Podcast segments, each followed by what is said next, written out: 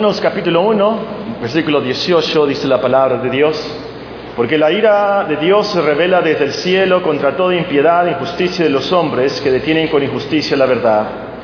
Porque lo que de Dios se conoce les es manifiesto, pues Dios se lo manifestó. Porque las cosas invisibles de Él, su eterno poder y deidad, se hacen claramente visibles desde la creación del mundo, siendo entendidas por medio de las cosas hechas, de modo que no tienen excusa. Pues habiendo conocido a Dios, no le glorificaron como a Dios, ni le dieron gracias, sino que se envanecieron en sus razonamientos y su necio corazón fue entenebrecido. Profesando ser sabios, se hicieron necios y cambiaron la gloria del Dios incorruptible en semejanza de imagen de hombre corruptible, de aves, de cuadrúpedos y de reptiles. Por lo cual también Dios los entregó a la inmundicia en las concupiscencias de sus corazones, de modo que deshonraron entre sí sus propios cuerpos, ya que cambiaron la verdad de Dios por la mentira, honrando y dando culto a las criaturas antes que al Creador, el cual es bendito por los siglos. Amén. Por esto Dios los entregó a pasiones vergonzosas, pues aún sus mujeres cambiaron el uso natural por el que es contra naturaleza. De igual modo, también los hombres, dejando el uso natural de la mujer, se encendieron en su lascivia unos con otros, cometiendo hechos vergonzosos hombres con hombres y recibiendo en sí mismos la retribución debida a su extravío. Y como ellos no aprobaron tener en cuenta a Dios, Dios los entregó a una mente reprobada para hacer cosas que no convienen, estando testados de toda injusticia, fornicación, perversidad, avaricia, maldad, llenos de envidia, homicidios, contiendas, engaños y malignidades, murmuradores, detractores, aborrecedores de Dios, injuriosos, soberbios, altivos, inventores de malos, desobedientes a los padres, necios, desleales, sin afecto natural, implacables, sin misericordia, quienes habiendo entendido el juicio de Dios, que los que practican tales cosas son dignos de muerte, no solo las hacen, sino que también se complacen con los que las practican.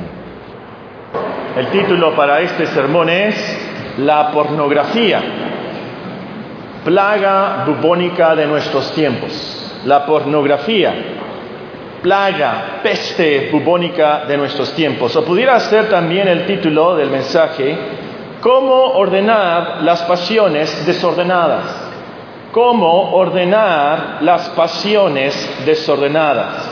Siguiendo con nuestra serie de sermones super prácticos basados en Romanos 13:13, 13, ahora nos toca estudiar cómo resolvemos el problema de la lujuria y la lascivia. Si tienen sus Biblias, Romanos 13:13 13, nos dice el apóstol, andemos como de día honestamente, no en glotonerías y borracheras, no en lujurias y lascivias, no en contiendas y envidia, sino vestidos del Señor Jesucristo y no proveáis para los deseos de la carne.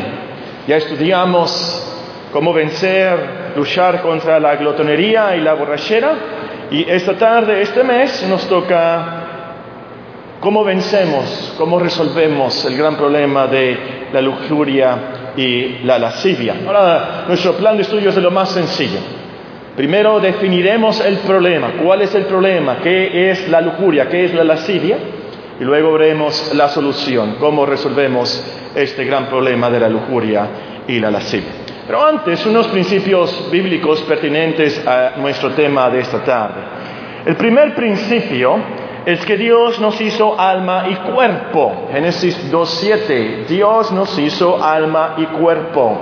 Un cuerpo sin alma está muerto. No estamos completos con solo el alma, como vimos el otro día. Es por eso que habrá una resurrección final y todos tendremos cuerpos en la eternidad. Pero el punto aquí es que Dios nos hizo con cuerpos, cuerpos con hormonas, cuerpos con deseos de procreación, cuerpos capaces de sentir, cuerpos capaces de ver, sentir caricias, capaces de reproducirse. Esto entonces es algo de Dios, es dado, está en Génesis.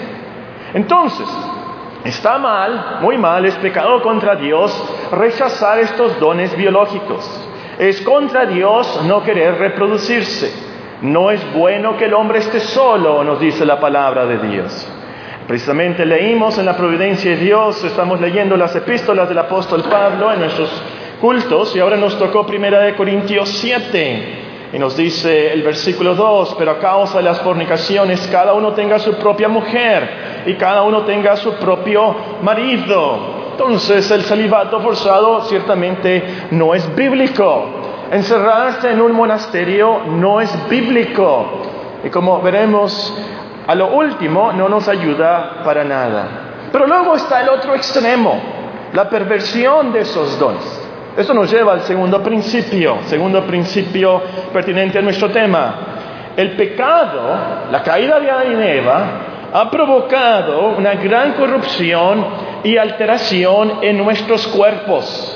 El pecado ha provocado una gran corrupción, una gran alteración, y dirían los teólogos y los bíblicos, por supuesto, los cristianos, una gran depravación en nuestro cuerpo. Lo que pasó es que Dios nos crió perfectos, nuestro cuerpo perfecto, por supuesto, sin ningún defecto, nuestras hormonas perfectamente balanceadas a la perfección, nuestro metabolismo, todo perfecto, nuestros deseos carnales eran perfectos, pero por la caída se afectó nuestro cuerpo, se afectó nuestra mente, se afectó nuestro corazón, se afectó todo. Después del pecado entonces Adán y Eva ya no podían andar desnudos. Después del pecado entonces comenzaron las glotonerías, las borracheras, las lujurias, las lascivias. Después del pecado, después de la caída, ya no podíamos controlarnos, nuestro corazón se volvió una fuente de inmundicia. Entonces, el metabolismo, las hormonas, los órganos de nuestros cuerpos fueron afectados radicalmente, muy feo. Estaba leyendo en las noticias, no me acuerdo si era Irak o si era Irán en un equipo de fútbol. Y se dieron cuenta que la mitad del equipo era un equipo de mujeres. La, mitad del equipo, más o menos unas cuatro o cinco mujeres del equipo de fútbol de las mujeres, por dentro, biológicamente, eran hombres.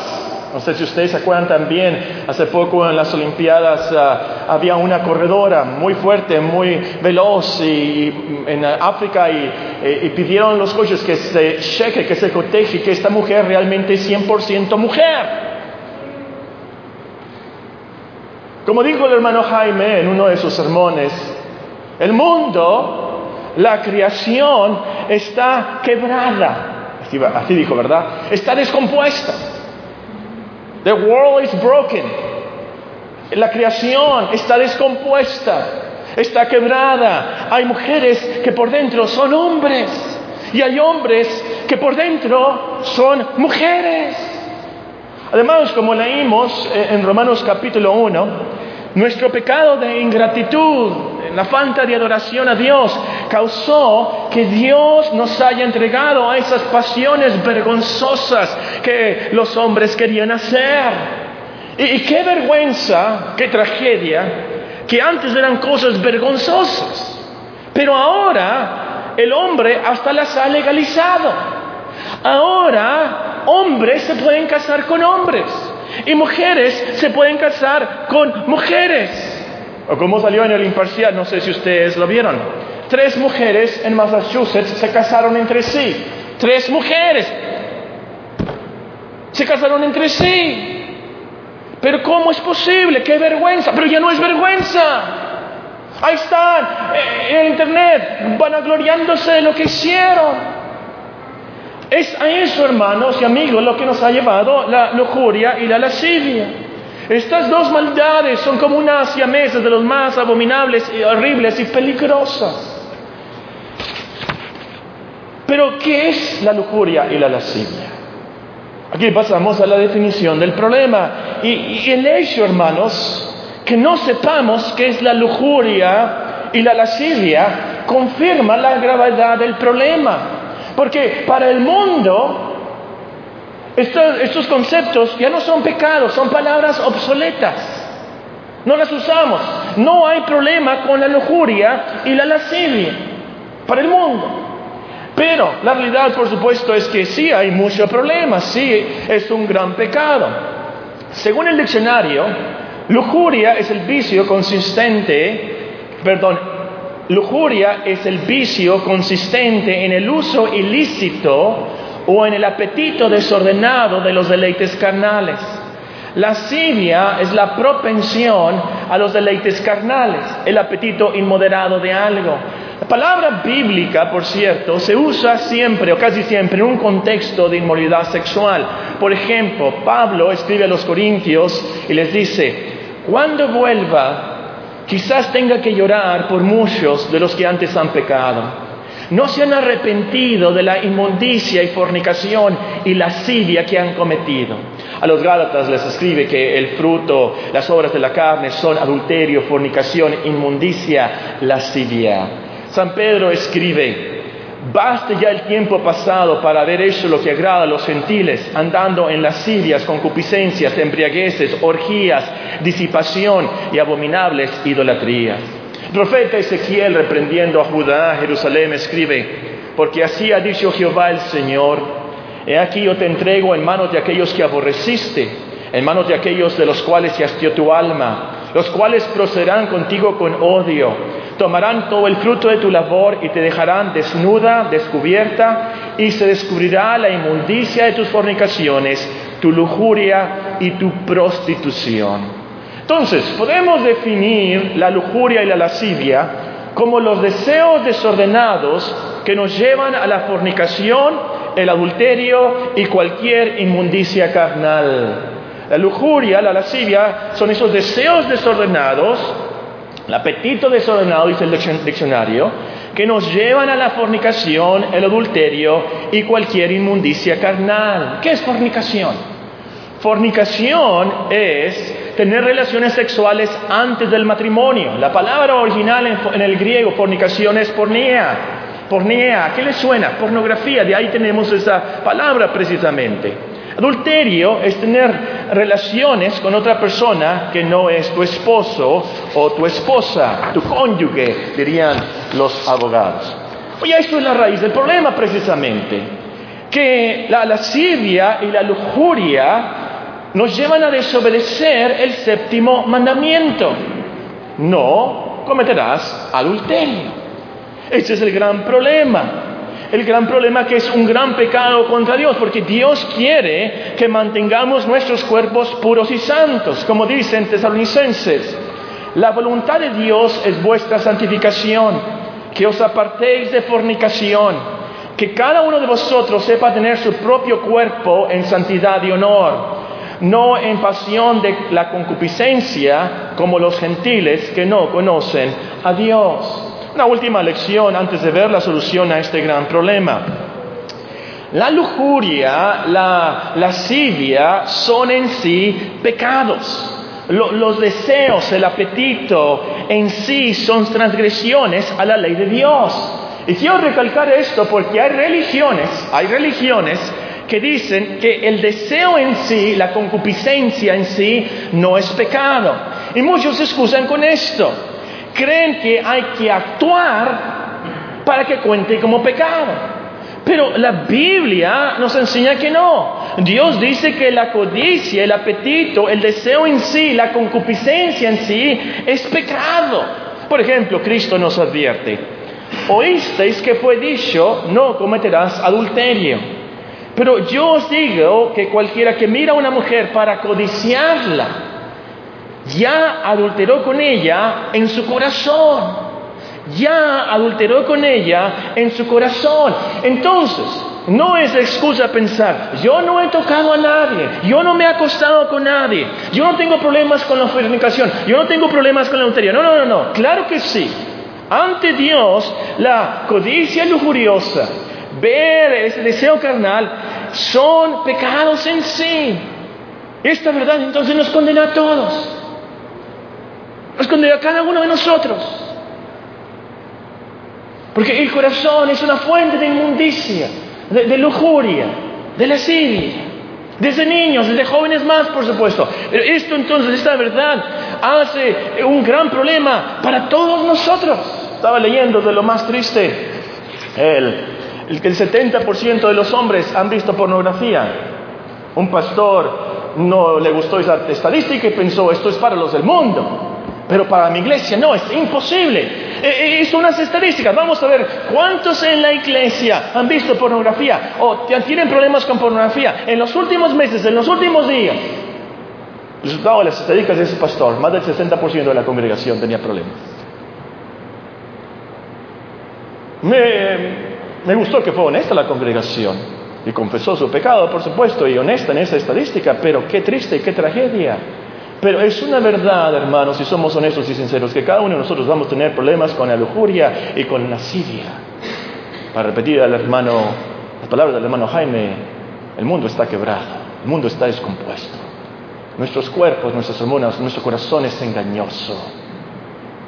Es una fuente de inmundicia. ¿Cuál es la solución a esos deseos desordenados entonces, a esas pasiones desordenadas? Y al comenzar a estudiar esto, quiero que eh, recalcar que la solución no es fácil. Me gustaría poder darles tres pasos mágicos para resolver el problema de la lujuria y la lascivia, pero no tengo tres pasos mágicos sencillos para resolver este problema. No es fácil dejar de ver pornografía. No, no, es fácil dejar esos vicios carnales que batallan contra el alma, para usar las palabras de San Pedro. Esos pecados son muy engañosos, son adicciones terribles. El diablo nos quiere tumbar y nos va a tentar hasta el fin de nuestras vidas con esto. Entonces, al hablar a las personas con estos problemas, hay que tener mucha compasión, hay que tener mucha paciencia, hay que tener mucha sabiduría. Y lo que quiero subrayar aquí de esto es que esos pecados de verdad son muy engañosos. Porque la lujuria y la lascivia son las primeras en decirnos, ya eres maduro, ya eres mayor de edad, tú puedes ver esto, no te preocupes, es tu libre albedrío, tú lo puedes hacer, nadie te ve, no estás afectando a nadie. La lujuria y la lascivia te van a decir, esto es natural, así naciste, así eres. Te va a decir, todos lo hacen. Te va a decir, así puedes aprender. Te va a decir, tú puedes controlarte, tú no te preocupes, tú... Punto, hermanos. La solución es muy difícil. Tienes que tomar pasos radicales en esto. Cristo nos dijo en ese pasaje precisamente cuando nos alerta y nos advierte, si mires a, una mujer ya en tu corazón eh, la codicia, ya, ya cometiste adulterio. En, ese pasaje nos dice, tienes que sacarte el ojo, tienes que cortarte la mano, tienes que sacarte el ojo, tienes que cortarte la mano. Son cosas radicales, por supuesto. Tienes que esforzarte y con mucha tenacidad perseverar hasta el final luchando contra esas tentaciones. Muy bien, con esto en mente vamos a la solución al gran problema de la lujuria y la lascivia. Número uno, tienes que reconocer que este es un problema que viene de tu corazón. Marcos 7 nos dice nuestro Señor Jesucristo en el versículo 21. Marcos capítulo 7, el versículo 21.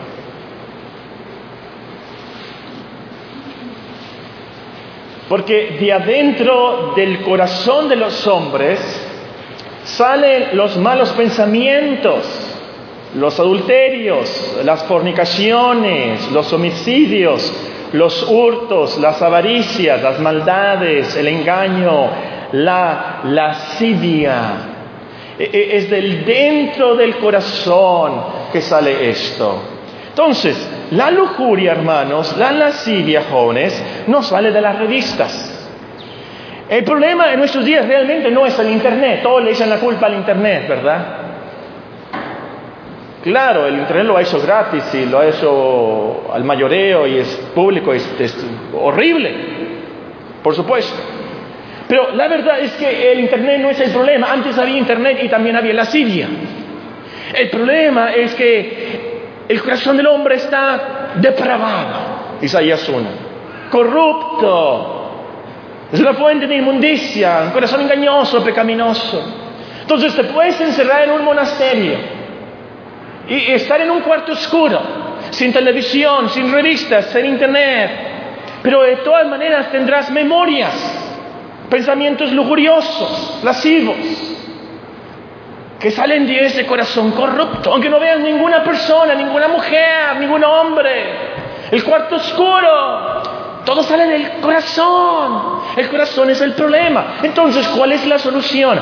La solución es un trasplante de corazón un cambio radical de naturaleza. Tienes que nacer de nuevo. Tienes que ser una nueva criatura con nuevos deseos, nuevos apetitos, nuevas motivaciones. Y eso solo lo puedes tener en Cristo. El apóstol nos dice en 2 Corintios 5, si alguno está en Cristo, nueva criatura es. Las cosas viejas pasaron, he aquí todas son hechas nuevas. Solo Dios puede cambiar tu corazón, tu mente. Solo Cristo puede limpiarlo de toda inmundicia. Clama a Él entonces. Pídele a Él misericordia. Ora, Señor, soy lujurioso, lo confieso, ten piedad de mí. Sálvame de todos mis pecados. Límpiame de toda mi maldad. Yo creo que Cristo vino a salvarme, a morir por mis pecados. Dame un corazón nuevo, dame deseos nuevos. Quita estos deseos malos. Dame las virtudes que necesito para controlarme. Pero eso es el principio. Sin este paso es imposible proseguir. Si en este paso es imposible resolver el problema real. A lo mejor sí puedes dejar de ver pornografía y hay centros de rehabilitación para eso en el mundo secular. Puedes dejar de ver pornografía, pero tu corazón mantiene las memorias, los deseos impuros, el pecado, que te puede hundir en lo más profundo del infierno. En segundo lugar, Tienes que reconocer que este es un problema que viene de corazón. En segundo lugar, para resolver el problema de la lujuria y la lascivia, tienes que reconocer que los que practican tales cosas no heredarán el reino de Dios. Los que practican tales cosas no heredarán el reino de Dios. Vamos a ver esas palabras después, pero vean eh, Efesios 5. Vamos a verlas después en Corintios, pero vamos a ver el pasaje de Efesios 5. Eso, en nuestra versión dice así, Efesios capítulo 5, el versículo 1, Efesios 5, el versículo 1, Sed pues imitadores de Dios como hijos amados, andad en amor como también Cristo nos amó, se entregó a sí mismo por nosotros, ofrenda y sacrificio a Dios en olor fragante.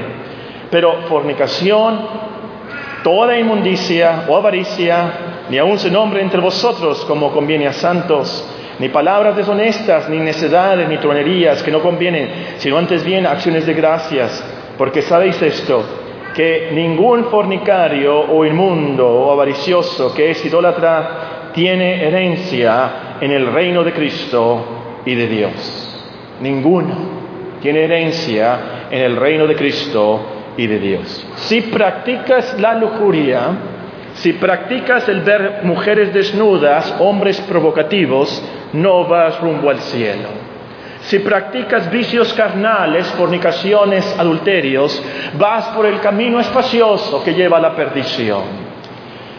A lo mejor usted me dice, pero es que yo ya acepté a Cristo. Yo ya acepté a Cristo, yo, ya me bauticé. Yo, yo asisto a la iglesia desde niño. Bueno, a lo mejor hiciste una decisión pero después de perico. A lo mejor te, mojaron con el agua y te hundieron, pero no fuiste bautizado realmente en Cristo. A lo mejor estás aquí desde hace años, décadas, pero no has cambiado, no has nacido de nuevo. Sigues practicando y deleitándote en los pecados que Dios odia. Eso es imposible para un cristiano real. Imposible. Tienes que mostrar tus frutos dignos de arrepentimiento. Tienes que confesar tu pecado a Dios. Reconocer que mereces el infierno eterno. Y que a menos que Dios tenga misericordia de ti, tú no entrarás a su reino celestial. Tienes que arrepentirte entonces. No, no, no decir, acepto a Cristo y arrepiento y ya. No, no, no, no, no, no. Tienes que odiar tu pecado como Dios lo odia. Tienes que esforzarte diligentemente todos los días por obedecer los mandamientos de Dios. Y amigo, aquí el punto es que la lujuria y la lascivia es cuestión de vida o muerte eterna. Tienes que reconocer el gran costo de tu pecado. Estás arriesgando tu alma y la eternidad, esa satisfacción muy pasajera que puedas lograr. No es nada en comparación con el horrible pago eterno. En tercer lugar, para resolver el problema de la lujuria, la lascivia, Tienes que reconocer que Dios está en todo lugar. A los que apuntan pueden escribir el Salmo 139, donde el salmista escribe, ¿a dónde me iré de tu presencia? ¿Se acuerdan? Salmo 139. Tu esposa no te ve adulterando en el Internet. Tú te escondes, no está ella, no te ve, pero Dios sí, porque Dios está en todo lugar. Tus padres no te ven fornicando con la novia, pero Dios sí, porque Dios es omnipresente, Él está en todo lugar, Él ve todo. No te puedes esconder de Dios, es el punto del salmista en el Salmo 139. No te puedes esconder de Dios en ninguna parte. Y no le puedes alegar a Dios, como está de moda, tu privacidad. No puedes alegarle a Dios que tú tienes el derecho de privacidad. Y no le puedes requerir a Dios una política de privacidad. No puedes decir que Dios es ilegal, porque Él puede revelarle al mundo tu pecado, todo lo que sabe de ti. Eso lo puede hacer Dios muy fácilmente y lo ha hecho con muchos hombres y mujeres que se descubre al final. No puedes alegar que Dios no puede juzgarte por lo que sabe de ti. Es que hay una política de privacidad. Ah, ah, ah, para con Dios no existe Pues que es mi vida, mis derechos. ¿Cuáles derechos tienes ante Dios? No hay derecho de privacidad con Dios. Leí una historia, un autor que me gusta mucho, James Herriot, un, veterinario, escribió muchas historias chiquitas sobre sus experiencias eh, en, Gales, en Inglaterra. en una de esas historias eh, hay una historia muy patética, muy triste, de, una anciana que está ya en, en, su cama por morir. Hay un letrero junto a su cama, rústico, pero que dice el letrero, Dios está aquí. Dios está aquí. No sé si ustedes se acuerdan, eh, Gabriel García Márquez, por cierto, están de moda, sus obras, acaba de fallecer. Creo que fue en el libro Cien años de soledad, cuando que el pueblo que se les comenzaron a perder la memoria, ¿se acuerdan? El pueblo comenzó a perder la memoria. Y, las personas lo que comenzaron a hacer era anotar las cosas para que no se les olvidaran. Tener un recuerdo ahí. Pusieron silla, ¿verdad? La silla le pusieron un silla. Pared, pared, le escribieron, esta es la pared. En uno de letreros, Gabriel García Márquez escribió la gente puso Dios existe. Te reto esa tarde que vayas a tu casa, cuando, cuando menos en tu corazón, en tu memoria virtual, por así decirlo. Que notes en tu computadora, Dios existe. Dios está aquí. Y que actúes. Pero Dios sí existe. Y Dios está aquí, en todo lugar. Anota en un papelito ahí entonces, en tu computadora, en tu televisión. Dios está aquí. Dios existe. Y, por supuesto, no caigas en esos pecados por temor a Dios. Eso nos lleva al cuarto punto.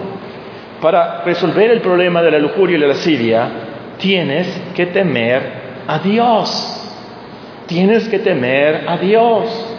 Porque de nada sirve que escribas que existe y que creas doctrinalmente en la omnipresencia de Dios si no le temes. Ahora, cuando digo que tienes que temer a Dios, no le vas a tener miedo, fobia, como si fuera un monstruo horrible, por supuesto que no. Pero reconociendo que tan microscópicos somos, qué tan pecadores, qué tan inútiles somos.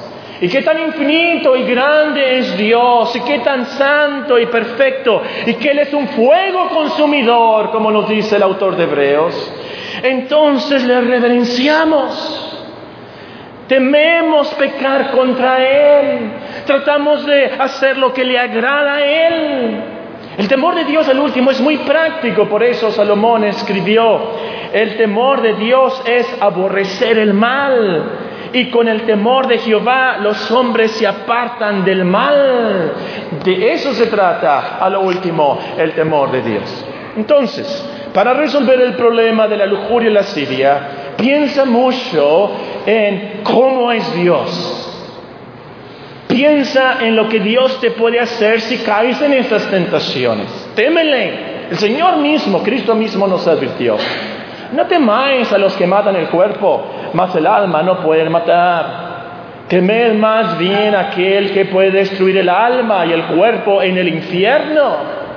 Y como cristiano, como creyente, yo te digo, Él no te va a destruir en el infierno, por supuesto que no, pero ciertamente te puede disciplinar, te puede castigar. ¿Por qué? Porque como el Padre que ama al Hijo, Él nos ama y nos castiga porque no somos bastardos, somos sus hijos y puede aún castigarnos con la muerte. 1 Corintios 11, 30, algunos de los corintios habían sido castigados hasta la muerte para que no fueran condenados con el mundo. Y Dios nos puede condenar por supuesto, en este mundo no nos condena de ningún pecado, pero sí nos puede castigar en disciplina con amorosa de Padre Celestial.